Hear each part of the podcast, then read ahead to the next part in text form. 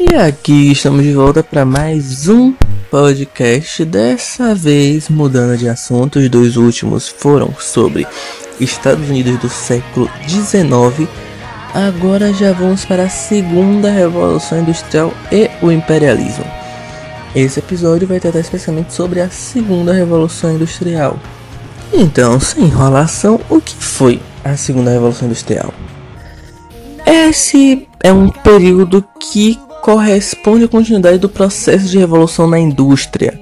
O aprimoramento de técnicas, surgimento de máquinas e introdução de novos meios de produção deram início a um novo momento. A industrialização que antes estava limitada à região da Inglaterra foi expandida para outros países, como Estados Unidos, França, Rússia, Japão, Alemanha e etc.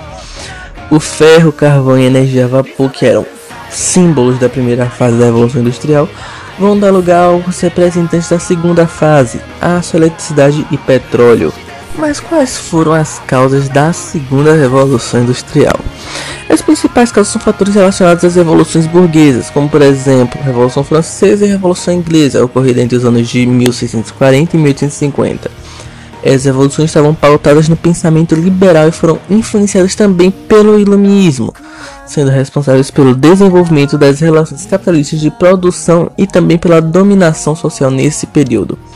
A burguesia era, no momento, a classe dominante em diversos países, apesar de ser subordinada à igreja e à monarquia. As revoluções burguesas foram responsáveis pelo fim do antigo regime e também pelo fortalecimento do capitalismo, o que acabou possibilitando o desenvolvimento industrial. Nesse momento houve também um grande avanço científico e tecnológico, instalação de novas indústrias e ampliação da produção. Esse grande avanço tecnológico é, proporcionou algumas inovações. As novas tecnologias possibilitaram a produção em massa, a automatização do trabalho e o surgimento de novas indústrias. Qual a gente pode dar destaque? Indústria elétrica e indústria química. Teve também a expansão das ferrovias, o que facilitou o escoamento dos bens produzidos e aumento do mercado consumidor. Durante a Segunda Revolução surgiram diversos inventos que modificaram toda a organização social e também criaram novas relações, sejam essas sociais, de trabalho ou entre o ser humano e o meio onde ele vive.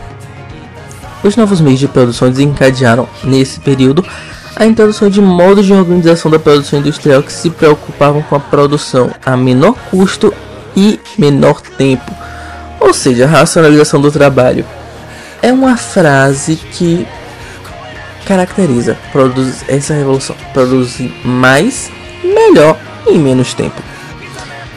Esses modos de organização ficaram conhecidos como Taylorismo e Fordismo.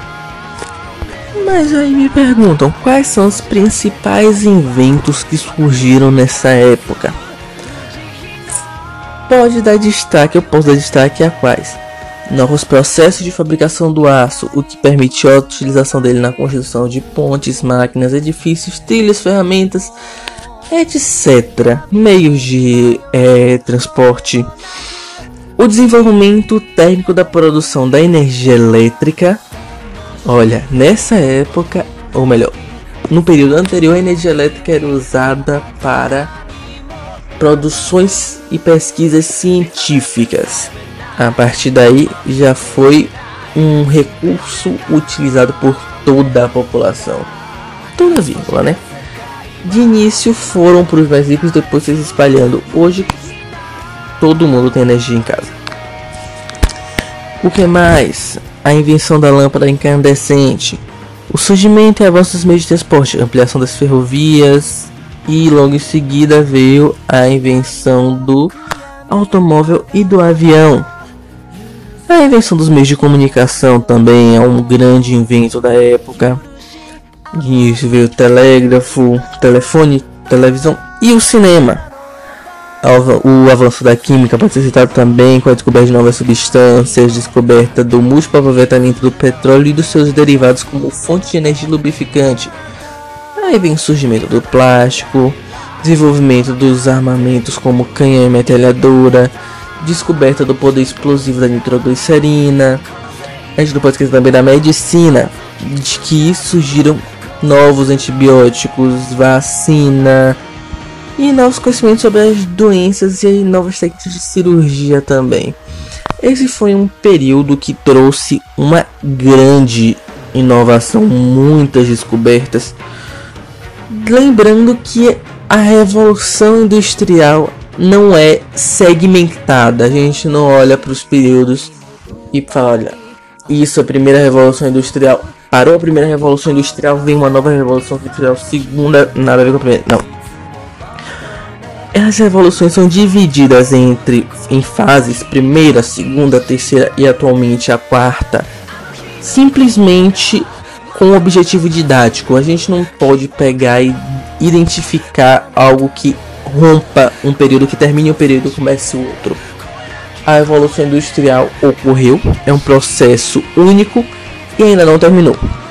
E provavelmente não vai terminar tão cedo. Na verdade, enquanto houver o ser humano vão ocorrer inovações e, consequentemente, a revolução industrial terá continuidade. Enfim, no próximo episódio vamos tratar sobre o imperialismo. Então, até lá.